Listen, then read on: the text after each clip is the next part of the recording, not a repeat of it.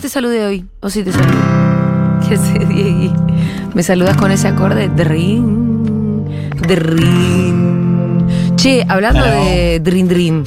Sí, La denuncia con Montiel, ¿eh? eso se viene complicado. No éramos todos Montiel al final, ¿no? Viste que somos todos Montiel. Que porque había metido el último gol. Cuando va a patear el penal, en el relato está, somos Sí. todos Montiel, Montiel, gol. No somos todos Montiel, me parece. No, no. Me parece que Montiel es Montiel. Que mm, con todo este asuntillo entre, entre todo el tema de Jay Mamón, la verdad que casi no lo tocamos ac- acá, ¿no? No, estaba medio confuso al principio para tocarlo. Sí, también, ¿no? sí, eh, me Eh, parece sí. que eh, debe ser por esa responsabilidad que nos caracteriza, Y porque aparte lo único. que hay temas que no que evitamos hasta que haya hay algo un poquito Eh. más claro para decir. Fíjate que los programas que tocaron el tema en los primeros días, hasta ahora, inclusive hasta hace unos días atrás, se centraban en, en- en lo que decían los mensajes de la casa de, de la causa, pero el otro, de Marcelo Coraza. Coraza. Mm. Y la verdad que me parece medio perverso, ¿no? Andar poniendo eso. No, no, no sé qué suman a la investigación. Hay programas enteros que. Comunicación, diálogos entre pedófilos. No está bien.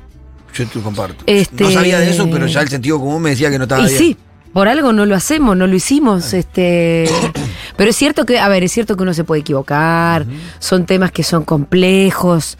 eh, creo que hay cada vez más elementos como Sí. para por lo menos ir teniendo algún panorama sobre las cosas. Sí, algunas certezas tenés como que el hecho pasó. Sí. Es decir, Después una- da la sí. discusión entre si eh, este Jay Mamón, eh, Jay Mamón eh, lo abusó al pibe cuando tenía 14 o cuando tenía 16. Sí, Esta que- es la discusión ahora. que en realidad es muy relevante en términos Judiciales. judiciales, porque, aunque por ahí no lo sea tanto por la cuestión de la prescripción, pero de acuerdo al Código Penal, no es lo mismo estar con un menor de 16 que con uno de 13. De hecho, se los, se, se- se los cuento bien rapidito. Menor de 13 no se... No hay No hay consentimiento. consentimiento alguno. No existe No existe. consentimiento. O que el nene te diga que sí, ponele. Sí, pero No hay. ¿Por qué? Porque es muy chiquito y porque el consentimiento está conformado, entre otros elementos, por el discernimiento. Claro. Entonces vos todavía sos muy niño como para, para, para que esa decisión esté tomada por vos mismo. Entre los 13 y los 16 hay consentimiento, pero viciado. Porque seguís siendo un niño o niña. Entre 16 y 18 todavía hay una protección, pero ya no es lo mismo. Por eso es que para el relato de Jay Mamón es fundamental situar la edad del comienzo de la relación con los 16 cumplidos Claro. de Lucas. Eso Ahora lo vos, re- recién lo decíamos Sí. fuera del aire, ¿no? Yo Hay un código penal claro. y me parece que está muy bien y todo el mundo tiene este derecho a la defensa y habrá a ver qué pasa. Por ahora se fue por el camino de la prescripción, que no es lo mismo que ver qué fue, cuál es la veracidad de los hechos. Eh, pero hay un código también- moral, ¿no? Claro, que también te marca un poco. Si Hay un Mamón- código moral. Sí, hay, no me importa que diga el código penal, hay un código moral en las personas. Yo tengo un código moral que me impide a mí mi moralidad, mis, mis principios, tener Sí. una relación con una persona que tenga menos de 18 años. Teniendo yo. Teniendo yo 30, 40 Sí, años, porque sí. ahora me decís que una uno de persona- 21 con uno de Y- 17, y uno bueno, puede... 19 con 17, 18, Obvio. 19, qué sé yo. Hay que entender que también el hay una graduación, porque Claro. uno va madurando con el tiempo, eso de alguna manera el Código Penal un poco lo, lo, lo, lo, eh, lo va contemplando, eh, pero es verdad que las reglas que nos ponemos como sociedad van cambiando a medida que van cambiando un poco los códigos morales de las sociedades, porque hoy no se nos ocurriría nunca pensar que don José de San Martín era un pedófilo porque cuando se casó con, con Remedio de Escalada era la, la Germu. Creo que sí, Remedio Escalada. Tenía sí. 14 ella. 14 ella. Bueno, no vamos a andar diciendo, hoy, hoy. Bueno, eran, No. di- quiero decir, eh, los códigos van cambiando a lo largo de la historia, de los tiempos, de las distintas culturas y demás. Nuestra sociedad hoy entiende, y me parece que con... Vamos evolucionando. Sí, pero por eso, eh, me- Vamos evolu- a partir de una evolución, nuestra sociedad hoy entiende que hay que cuidar los derechos de, De los niños. los niñitos y las niñitas, que es mejor que no trabajen, Ujú, Que estudie. que tienen Que que, jueguen. estudiar, que tienen que jugar eh, y un montón de otras cosas que no y que no está bien tener sexo con niños y niñas. no. Esto debería estar absolutamente Es verdad Claro. que es verdad que por eso, es verdad que también depende de la sociedad, de los tiempos en los que vivimos, porque por ahí en países más de Centroamérica, yo qué sé, Colombia, Sí. no está tan mal mirado, o al menos no sé cómo será ahora, pero por ejemplo, de ahora escucho un grupo de cumbia Sí. que se llama Los Ángeles de Charlie, Sí, de Colombia. de Colombia. Tienen un montón de temas que quinceañera tiene uno. Mm. Y él es un tipo grande que está deseando Saliendo una piba de quinceañera. 15 años. O, lo- o- o ellos le ponen el despertar sexual a una chica de 15 Sí. años eh, y que, que se pone de novio. Entonces, yo siempre le digo a Débora, me parece que son re violines todo tipo. Y- Y Débora me dice, no, lo que pasa es que en Colombia no está tan mal visto, hay distintas sociedades. A mí no me cierra un poco la explicación, pero digo, hay como distintas sociedades en donde también se construye un código que de moralidad. sí, ¿no? claro, se van construyendo códigos de moralidad. Sí creo que si nosotros hoy como sociedad decidimos, y esto lo plasmamos en el Código Penal y en nuestros códigos morales más o menos, que menor de 16 no tendría que tener sexo con adultos, y bueno, es por algo, Claro. es por algo que fuimos llegando a esa conclusión y la fuimos plasmando en leyes. Es por algo. Y es sobre todo para la protección de esos niñas y niños cuyo consentimiento todavía no está conformado y que después también en el tiempo se ven las secuelas. Y que esto es lo que muchas veces las víctimas con el tiempo miran a su propio pasado y para adentro y se miran a sí mismas y empiezan con el tiempo a entender esas secuelas, a entender ciertos dolores que tuvieron que ver con relaciones que en su momento pensaron que estaban bien, que pensaron que consentían, pero que no era tan así. Esto es lo que le empezó a pasar, por ejemplo, a este pibe Lucas, ¿no? Y porque nadie puede consentir lo que no conoce. Sí, y nadie puede consentir cuando es muy niño. Claro, pues si vos sos chiquito, ¿qué, qué puede conocer una- un nene de sexo realmente? Mira, de, de la vida eh, sexual, de la. ¿Viste? Es lo que eh, más con eh, un- una persona de 14, Y que 15, no- 16, aparte no con deberías alguien de- conocer claro, esa con edad. alguien de 32. Y Sí. naturalmente el de 32 tiene una posición de poder Sí, constante porque sí. conoce. Por el solo hecho que lleva más años de vida en este mundo. Conoce más que el tipo. Y después, en cuanto a la vida sexual, conoce un millón de cosas más. Tiene la manera de manipularlo, de, de hacerlo hacer cosas que quizás la persona no, no quiere hacer y no se da cuenta en el momento. Entonces, ¿viste? ¿Sabes que para mí es el código lo que debería, voy a, voy a tirar una, ¿eh? Voy a tirar una. Pero el código también podría contemplar, así como contempla esto, las edades, ¿no? Y, y- y distintos grados de eh, esto, de lo- del consentimiento y cuánto está conformado y demás.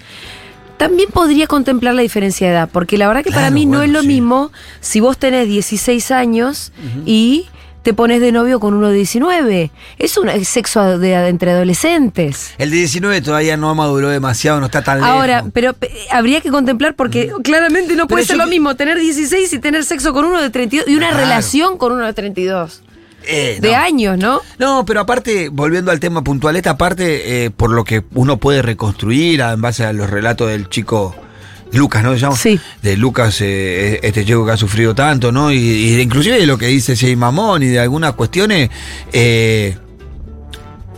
Uy, me perdí dónde iba, perdón. Te- Eh, vos estabas tratando, sí, de buscar, un- inclusive de lo que uno saca de los relatos. No, de que, eh, la que él, él habla de una relación consentida, de Sí. tiempos en donde, en donde ellos se encontraban, hablan de que la madre sabía de esta relación, parece que la madre de Luca era una mujer que tenía problemas de adicción y que...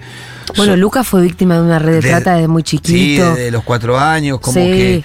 Viste, eh, eh, es más, Luca... de- Yo iría a buscar responsabilidad penal en, es- en esa mamá. ¿Qué querés que te diga y también? Ahí hay algo, sí, claro. Sí, sí, sí, sí, sí, ahí hay una... Bueno, y Lucas es un pibe que metió en cana a los responsables de esa Sí, red. de, la- de las redes que, que- que lo abusaban cuando él era muy chiquito, a los 11 años cayó en una red de, de, de- abuso. Un pibito muy vulnerado, ¿no? Sí, aparte. Que se encuentra con uno de 32. Sí, yo lo que creo también es que cuando llegó a la vida de. cuando Jay Mamón llegó a su vida, él ya tenía un recorrido en, en esta cuestión. Ya estaba muy. Yo creo que eso, inclusive, por ahí le costó identificar el abuso en ese momento. Bueno, porque ya venía sufriéndolo continuamente, parece. Sí. Entonces, era una más. Después esa, ese abuso. O es más, por ahí como por ahí el otro fue amoroso, se sintió contenido, pero en comparación a todo el abuso que sufrió de niño, y después con el tiempo, entiendo que de acuerdo que eso también- identificó que eso, Eso también era un abuso, que él no estaba en, en un momento para decidir tener una relación con Jay Mamón inclusive, por lo que él declara, ¿no? Em, bueno, Bueno, después Jay Mamón, eh, lo- después esa relación como, como lo declara, parece convertir, se convertirse en una, Sí. en una relación estable, que, pero cuando ya, entiendo cuando ya Lucas es mayor de edad. Ahí ya lo empieza a mostrar. Mira, después por eso, después eh, eh, parece que puede llegar a haber uno de estos juicios por la verdad, que son juicios que no implican, como ya está prescripto el delito, de haber delito, no implica el cumplimiento de una condena, pero sí la el esclarecimiento de los hechos, ¿no? Por eso se llama juicio por la verdad. Eh, ahí lo sabremos, pero es como decís vos, un poco lo que ya sabemos es que la relación con un pibe de Acá. 16, la verdad. A mí me sirve mucho pensar también en la gente que yo conozco de esa edad. Yo tengo Claro, un sobrino, Martín, que tiene 15, y mi sobrina Victoria tiene 15. Los dos cumplen 16 este año. Yo me llego a enterar de que un chabón de más de 30 tiene una relación, sostiene una relación amorosa o lo intenta con alguno de mis sobrinos. Y yo Le corto los huevos. Le corto las bolas. Le corto las bolas, la cuelgo. pero, o sea, est- estamos hablando en un sentido figurativo, Sí, pero sí, sí. ¿se lo pueden imaginar eso? Porque yo miro a Martín y a Victoria y claramente son niñitos. Nadie puede aceptar, nadie que tenga. Por más que sean cancheritos, mira que son los dos cancheritos. no, no pasa por ahí, no pasa por mira ahí. que son maduros. Mira que son eh, nenes que les va bien, que tienen amigos en la escuela. No son como. Y yo le corto las bolas a una persona mayor que se llega a acercar a tener una relación con ellos. Porque claramente son niñitos. No tiene la capacidad de encarar una relación con una persona de Y- 30 años. Sí, no, no tiene la capacidad y claramente le Van a puede ser dejar secuelas horrorosas. Claro, van a ser siempre rehén de la, de, la, de, la, de la relación, van a ser siempre manipulados por lo que decimos, por el hecho de la edad que tiene uno y la edad que tiene otro, la experiencia que tiene uno y la Sí. experiencia que tiene el otro, el otro no va a tener libertad de nada. No, hay una relación absoluta, de una relación de poder, además, que ahí donde se configura claramente el abuso, ¿no? En la asimetría total y absoluta de poder. Eh, ¿Qué otra cosa Bueno, te iba a lo- decir? lo del- lo- Ah, pará, me saqué de lo que me acordaba. No sé si viste el documental de Michael Jackson y de, lo- partes. de los pibes, el Sí. documental de HBO. Mi parte, me pone también un poco como... Es tremendo, ¿no? Pero. Porque viste que hay gente que lo sale a defender. ¿A Michael? Sí. ¿Sí? No en el documental, pero cuando vos ves las cosas, decís, ah, Ah, no, yo creo, yo no, no, la verdad Sí, que sí, después de ese documental no vi mucha defensa. Yo soy de la que defiende las canciones, ¿eh? Pero bueno, es otra, es otra discusión esa que también es bastante hay que, hay que a interesante veces- y compleja. Hay que a veces saber separar el artista. es que lo que yo digo, la, la vida, y yo, creo cancelar, que cancelar el artista, no cancelar el arte. es que si no nos vamos a quedar sin arte, eso es lo que yo vengo Jamás. diciendo. ¿Te pensás que los artistas son buenos tipos? No son todos medio. Bueno, no todos, pero seguramente Pero- la mayoría tiene algunas cosas. Bueno, eh, con esto último quiero cerrar esto. El, cuando vos ves el documental, a mí lo que más me impactó, ellos, bueno, los pibes relatan, ¿no? Son sobre todo, creo que dos, los que cuentan. Todo en relación de años con Michael Jackson cuando eran muy chiquitos. Sí, sí, sí. Muy chiquitos. Sí, los padres Pero ahí que además. a jugar Sí, sí. él. Y que ellos, bueno, en su momento estaban, entre miles de comillas digo esto consintiendo porque no existe tal cosa cuando son niñitos, pero, pero sí que estaban enganchados con la relación. Claro. se copaban. Era Michael Estaban- Jackson. Era Michael Jackson, estaban calientes. No es que estaban llorando mientras garchaban y todo eso. Pero tuvo que pasar el tiempo para que eso. ellos miren para atrás y digan, esto fue, esto me hizo mierda. Esto me, me- me hizo mierda la subjetividad. Y de hecho hay uno que tiene un nene, uno de, los, de, los, de las víctimas de Michael Jackson, tuvo un hijito. Y cuando el hijito cumplió la edad que él tenía cuando empezó a tener una relación con Michael Jackson, al chabón se le quemó la cabeza. Dijo, lo miraba a su hijo y decía, yo no sé qué haría si me entero que un tipo le hizo, le hace a mi nene lo que Michael Jackson me hizo a mí. Y hay veces que hay que situarse mm, con ejemplos claros como para ver claramente dónde está el, gran problema. y- Sí, y a lo real. y- y fíjate, a mí eso como me impactó mucho también. Bueno, muy bien, vamos a cambiar radicalmente de tema porque nuestro cronista intrépido está en la legislatura porteña porque hoy es un día muy importante. Hoy se trata de un proyecto de ley que fue impulsado a través de una iniciativa popular con el respaldo de más de 54, 53 mil firmas de porteños y porteñas, entre ellos muchos de la comunidad Futurock. Eh, lo que se va a tratar es un proyecto para que en Costa Salguero se haga un parque público y no simplemente unos edificios para algunos pocos ricachones.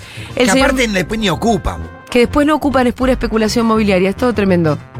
Matu Rosu, ¿cómo va? Hola, mi, ¿cómo estás? ¿Te animás a- te vas a animar a cantar ahí?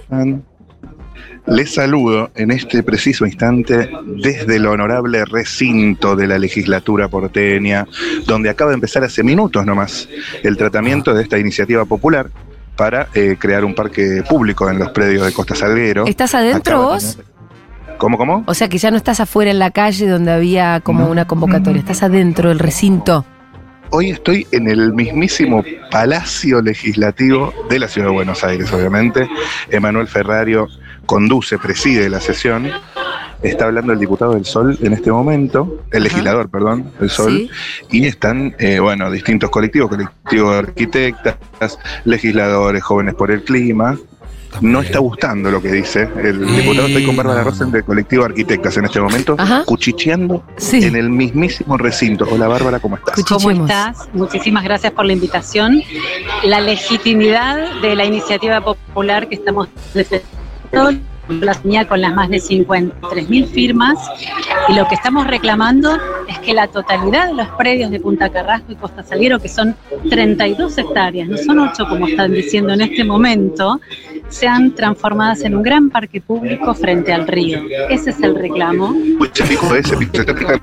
Sí, la verdad que es preocupante porque si realmente queremos una ciudad eh, en clave de felicidad, tenemos que pensar en una ciudad que respete los derechos ambientales y estáticos. Y lo que está ocurriendo en este momento, que es rechazar un- la primera iniciativa popular que llegó a esta instancia en la legislatura con más de 53.000 firmas, es preocupante. Es realmente de un nivel de, de arrogancia, han perdido la ética. Yo creo que la legislatura ha perdido la ética y la, y la avaricia ha ganado este palacio legislativo. Es Daniel Muy buenas definiciones, el diputado que está hablando.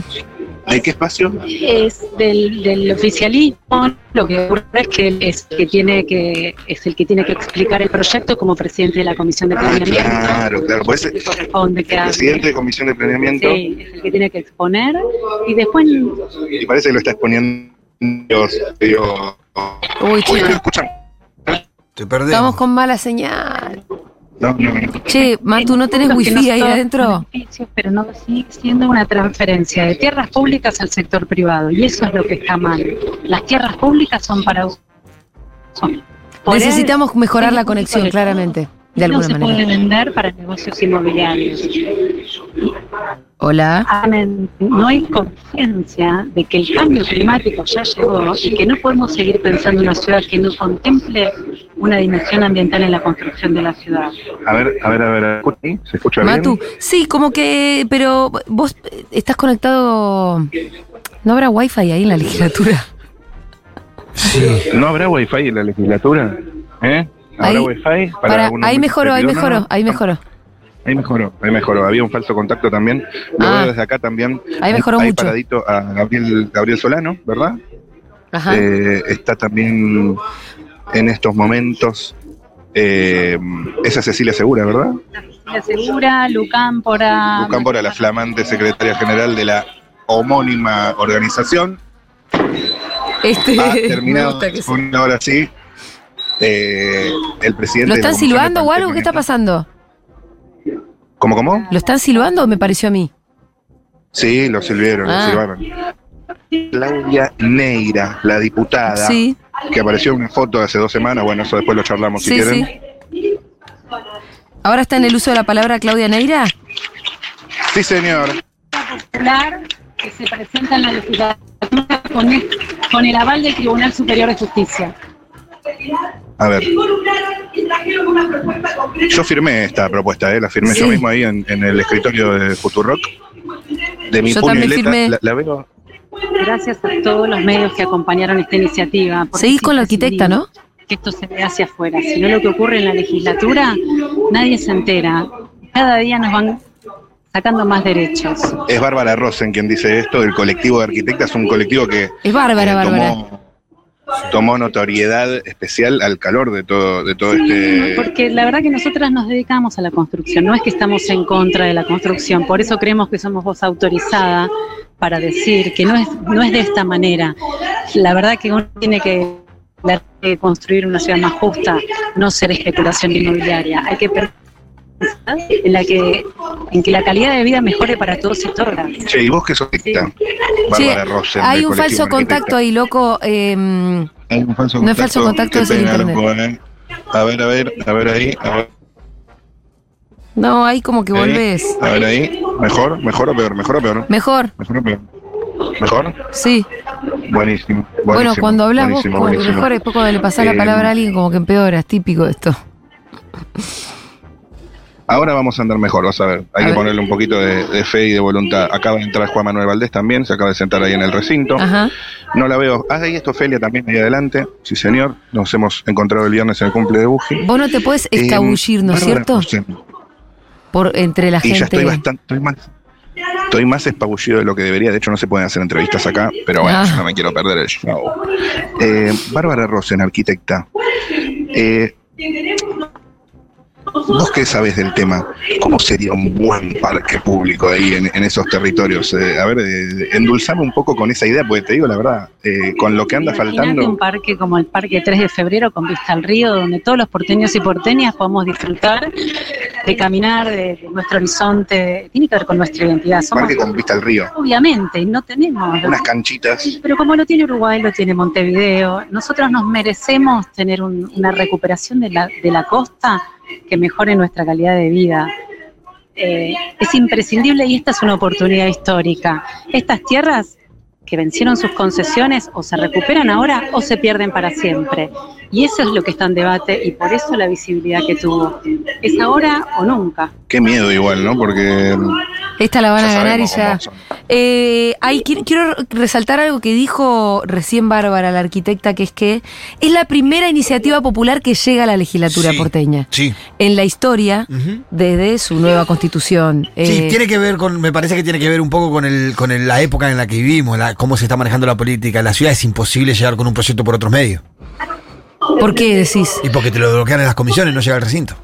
Ah, bueno, está bien, Entonces- sí. Eh, pero además, lo, lo que tiene la fuerza de una iniciativa popular, que es que, Eh, que viene del es la- fuerza ciudadana, ¿no? 53 mil firmas, no son fáciles de lograr, No. todas. Hubo que además Ah, eh, constatar que cada una fuera real. Todo, todo- pusieron un montón de trabas y, sin embargo, se llegó. Eh, y hay que decirle que no a una iniciativa popular, ¿eh? Todo para hacer un negocio, además. Sí. Para hacer claramente un negocio, porque eso no es otra cosa que un negocio. No, y como viene, como nos viene acostumbrando, bueno, lo que decíamos al principio del programa, la familia Macri parece pensar de que es un activo más de su patrimonio la ciudad de Buenos Aires que puede hacer lo que quiera. Y para poder llevar adelante eh, este activo patrimonial de Macrismo, eh, fundó una escribanía que Sí. le pusieron como nombre decoroso legislatura, pero en realidad es una escribanía de la familia Macri. Sí, porque siempre ganan las elecciones por amplia mayoría, entonces, bueno. Sí. También ahí, Matu, estaba el, estaba, estaba el temita, por ejemplo, de que el bloque Sí. que conduce Lustó Sí. pudiera votar a favor de la iniciativa popular, siendo que el partido de Lustó la ciudad más tiene un discurso, pongámosle, ambientalista. Él viene diciendo que faltan espacios verdes en la ciudad de Buenos Aires y toda esa historieta. Sí, pero está, me parece que el espacio de Lustó está remitido a la posible candidatura o no de él, cosa que me parece que cada vez está más lejos. Y pero, y pero boludo, Podría ser un si buen vos que- bife. eh, que- que Podría exacto, ser un buen te querés bife de enfren- evolución. Yo por lo menos lo entiendo así, que De hay un montón de cosas que Sí, sí, desconocemos, pero vos te querés enfrentar en una paso y querés competirle a uno del pro y por lo menos hacer una diferencia, Claro, mostrarme que sos diferen- diferente. Diferenciate un poco. En un momento propicio, yo creo que hay un momento en este cambio de, de época, estas discusiones. El otro día hablábamos que Sí. el candidato que el candidato que todavía sigue siendo presidente del PRO de la provincia de Buenos Aires, Jorge Macri. Jorge Macri es presidente del PRO de la provincia de Buenos Aires y es candidato Y es a candidato la ciudad. gobernador de la ciudad de Buenos Aires. Esas cosas como que te dan una ventana, o entiendo yo que con un candidato un poco amigable a, los, a, la, a, la, a la ciudad, le, le puede ganar, Lustó le puede ganar eso que quiero decir. Sí, Le puede ganar. Le puede ganar, pero debería hacer una diferencia hoy. Pero no, no creo Matu, que. ¿con quién más podés hablar Sí. por ahí? A, a ver, la libero a la, a la arquitecta. Mandale un saludo. Recién, eh, Neira acaba de nombrarlas, especialmente las arquitectas. Hubo una ovación ahí de toda la gente. Felicitaciones por el laburo que vienen haciendo. Muchas gracias. La verdad que nosotras ponemos toda nuestra responsabilidad técnica, nuestro compromiso y sensibilidad. Somos conscientes que la decisión política está en esta casa. Por eso estamos acá tratando de despertar un poquito la conciencia de que hay que pensar en cómo construir ciudad. Agradecemos que está el Frente de Izquierda acompañando la iniciativa también, de la iniciativa popular, hecho histórico en la ciudad de Buenos Aires, de democracia participativa y de derecho. Impecable, muchísimas gracias. La acabo de ver salir a Lucámpora. ¿Quién está hablando? Anda a perseguirla. A ver si la puedo agarrar justo. Y también me saludo, pero no sé si estaba buscando a alguien en especial. ¿Cómo? Ya te libero, gracias Bárbara. Si me la. Gracias. Gracias a vos. No, van, aguante. Se acaba de pasar por acá. Y también lo vi al diputado Valdés, que también me, me hizo su, su, saludo con guiña de ojo. Eh, con guiño como de siempre. ahí salimos para Futurock o qué? Sí, claro, por supuesto. Todo esto porque tengo el antipop de Futurock, obviamente. Le estoy escribiendo a Lucía Cámpora. Vení para afuera un segundito. Estás ahí. No es que acaba de salir. ¿Estás sentada en su banca? No, no, no. Espera un segundo. Ahí está. Eh, de Futurock. Me voy a meter por la otra puerta un toque a ver qué puedo observar por aquí. ¿Quién está hablando ahora? ¿Puedes ver o no? Me pareció escuchar la voz de Ofelia o flashé. No, no, me parece, me parece que era una legisladora de izquierda en este Ah. momento tomando la palabra. ¿Puedo pasar un segundito por acá? ¿No? ¿Por acá? ¿Puedo pasar un segundito? Te, te van a rajar, Mato. Un segundito para ver, para ver nomás hacer un poquito de color. Acá la gente muy amable de prensa. Ah, para allá. Bueno, bueno, bueno. Muy, muy, muy atentos todos con la Ajá. prensa en la legislatura porteña. Muchísimas gracias. A ver, ¿con qué nos vamos a encontrar por acá? ¿Está siendo irónico o no? Está hablando Mercedes de Mendieta. Ajá. ¿Partido? Mercedes de Mendieta. La ¿no? mismísima. Mm, no, no la conozco, che. ¿Sabés que me quedó? Había una época donde la seguía muy de cerca la legislatura. Hay que seguir de Porque cerca la legislatura, los ¿eh? temas porteños, viste que si no nos hablamos nosotros que estamos en la ciudad, ya olvídate, no hay manera, no hay manera. El lugar más Lo veo también aburrido a de la Manuel política Terrario, de la como decía antes. ¿Te parece? Hola, hola, hola, ¿me escuchan? Sí, te escuchamos. ¿Escuchan? Sí. Ah, bueno, yo los escucho a ustedes. Sí, sí. Eh, ¿Cómo la están pasando? ¿Bien? Bien, bien, más tú. Estamos medio perdidos igual acá. Eh, avisa cuando, cuando, cu- cu- cuando encuentres a alguien. Dale, dale, ¿eh? dale, dale. acá Estaba me voy hablando de si la legislatura. A mí me parece Yo un trabajé que- un par de años, vos Sí. también. Yo trabajé seis años. En, Ah, una eh. Seis años en la legislatura, sí. Un montón. Sí, eh, medio mandato eh, con Penaca siempre, con Pablo Penaca. Sí. La mitad del medio mandato que nos tocó al principio y todo el mandato, el segundo mandato. Y me parecía que era como un lugar que ficticio, que te hace sentir de que estás haciendo mucho cuando en realidad No no, estás haciendo haciendo nada. coraca.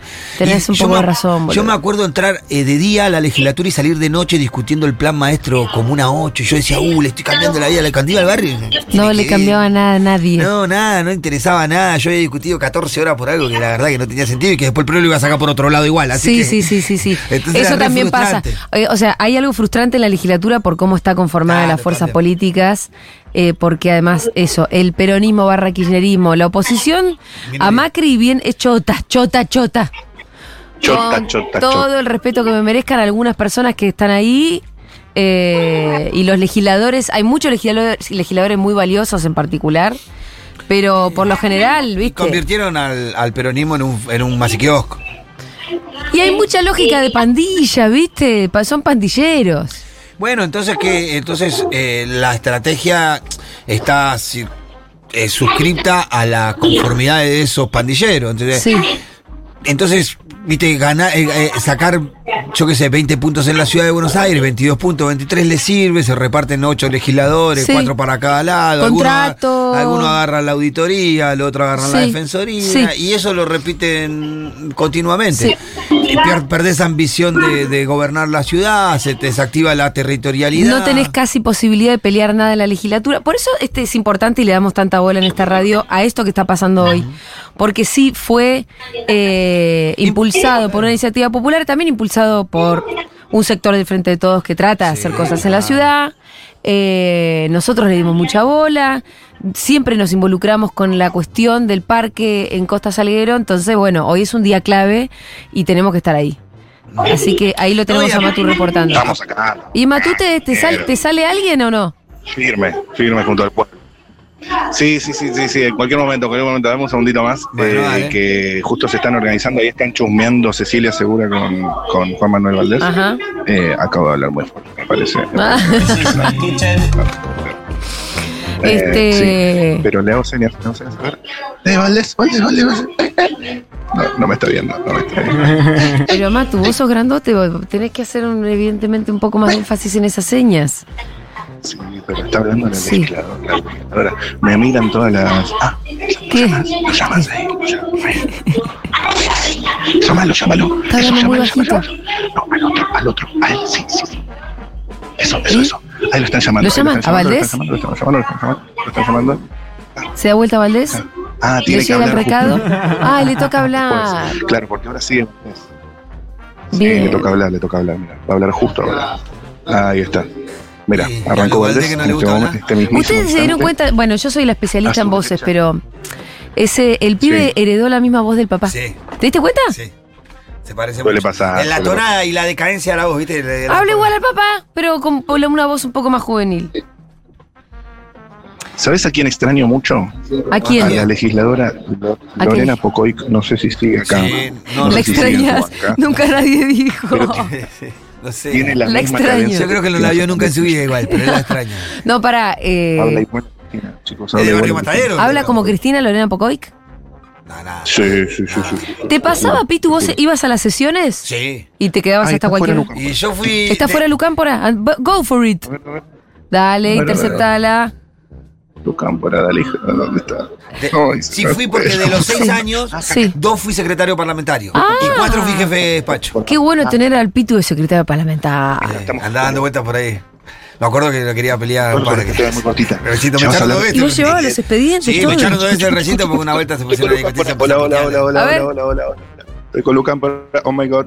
Hola, Lucámpora, ¿cómo estás? Buenas tardes. Buenas, ¿cómo están ahí, Futu, que estuvo tan presente en esta lucha? Vamos. Vamos, Lucámpora. Sí, han firmado y han juntado muchas firmas. Eso habla de, lo colectivo que fue este proceso de iniciativa popular, construido con organizaciones políticas, con radios, con partidos, con eh, colectivos que se han construido, como el colectivo de arquitectas, con legisladores, legisladoras. Una iniciativa que además es la primera en la historia de la legislatura en llegar al recinto eh, y que bueno, veremos hoy los diputados y diputadas del oficialismo si se suman eh, el triste antecedente de haber rechazado la primera iniciativa popular. Preguntale por los chantas de Lustó.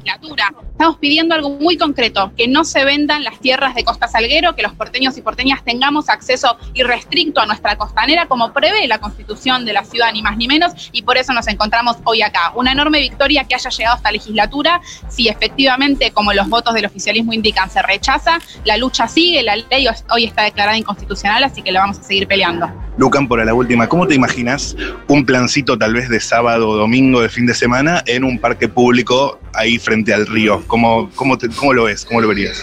Bueno, me encantaría y además me lo imagino y lo pienso lleno de pueblo de la ciudad, ¿no? Que es lo lindo que tienen los espacios públicos, que en el mismo metro cuadrado nos sentamos a tomar mate, personas de eh, distintas eh, situaciones sociales a la par y eso es lo, democratizador que tienen además los espacios públicos. La seguiremos peleando, no perdemos la fe, mientras tanto sabemos que de hecho eh, al sur y al norte de la ciudad de Buenos Aires hay parque público. Es una lástima y una vergüenza que la reta no se dé cuenta qué es lo que tiene que hacer también en la ciudad de Buenos Aires, crear parque público costero, pero bueno, la vamos a seguir peleando, en algún momento la vamos a recuperar. ¿Y los de Para otro día charlamos más tranquilos con un mate en el parque público. Así es, eso es.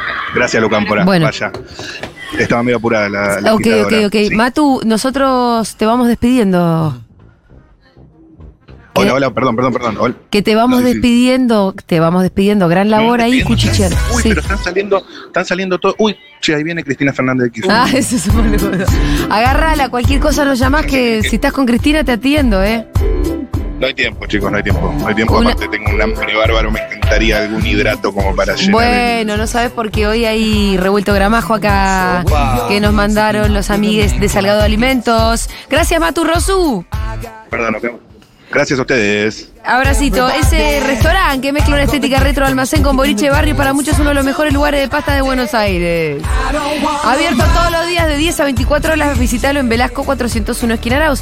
Para reservas y pedidos, comunícate al 11 30 82 30 44.